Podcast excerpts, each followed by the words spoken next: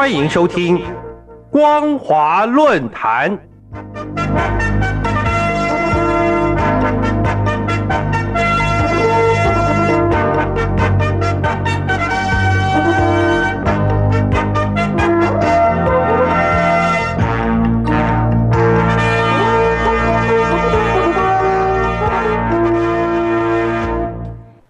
各位听众朋友，大家好，欢迎收听今天的光华论坛，我是兰玲。今天要谈论的主题是大陆过度神化习近平，出现独裁危机。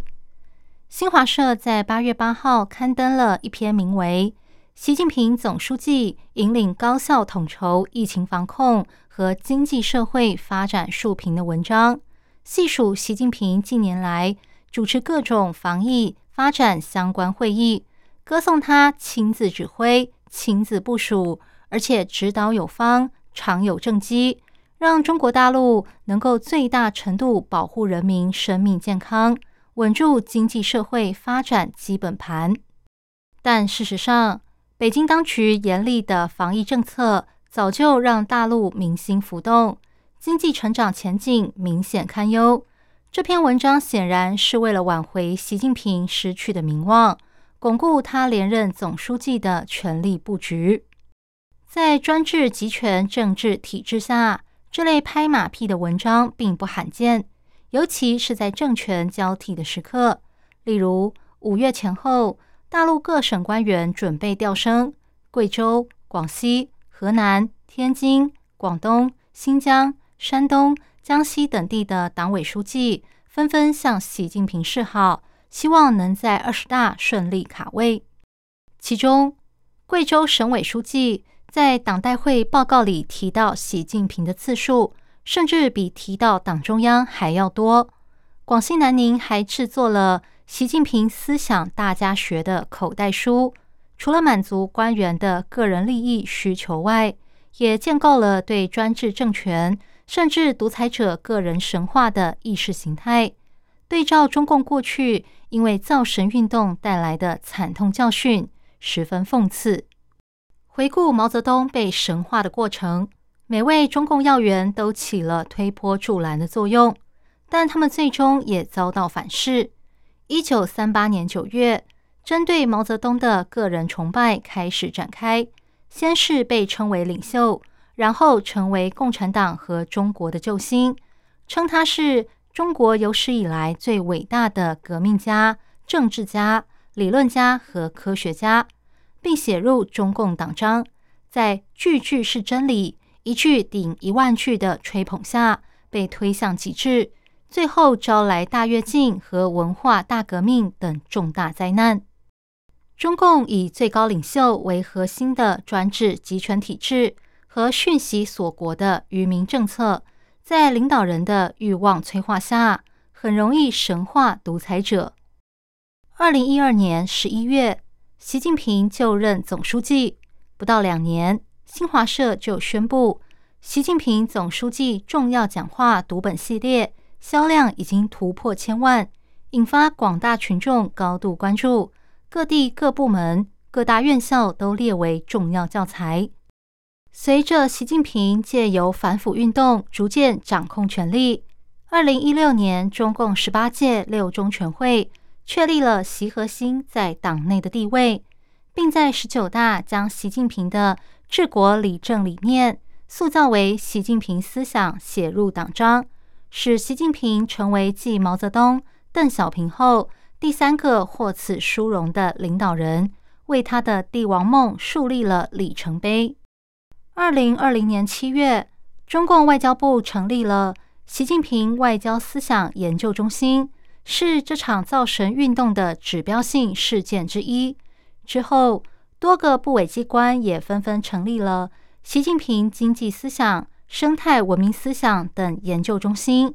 二零二一年十一月，中共十九届六中全会通过了中共中央关于党的百年奋斗重大成就。和历史经验的决议，用大篇幅歌颂习近平领导下的成就，称大陆正进入中国特色社会主义新时代，为推动习近平长期执政做准备。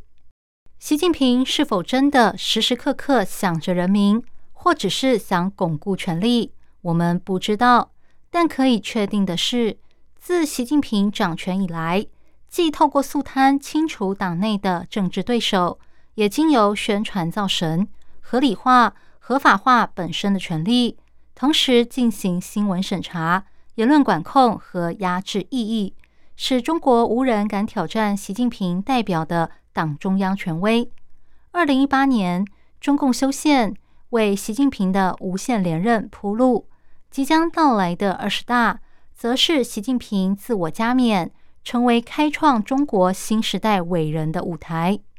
如果说新华社推出的习近平影集是为这场造神运动画蛇添足，那么习近平即将在二十大获得的人民领袖称号，就是显示他继承伟大领袖毛泽东拥有盖世功勋的矫情之作。但要注意的是。当站在舞台上的人民领袖接受群众欢呼时，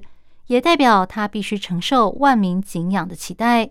如果这个期待与党中央的目标相违，那人民领袖要怎么自圆其说？怎么化解矛盾？恐怕不是高喊“人民领袖爱人民，人民领袖人民爱”就能够解决的问题。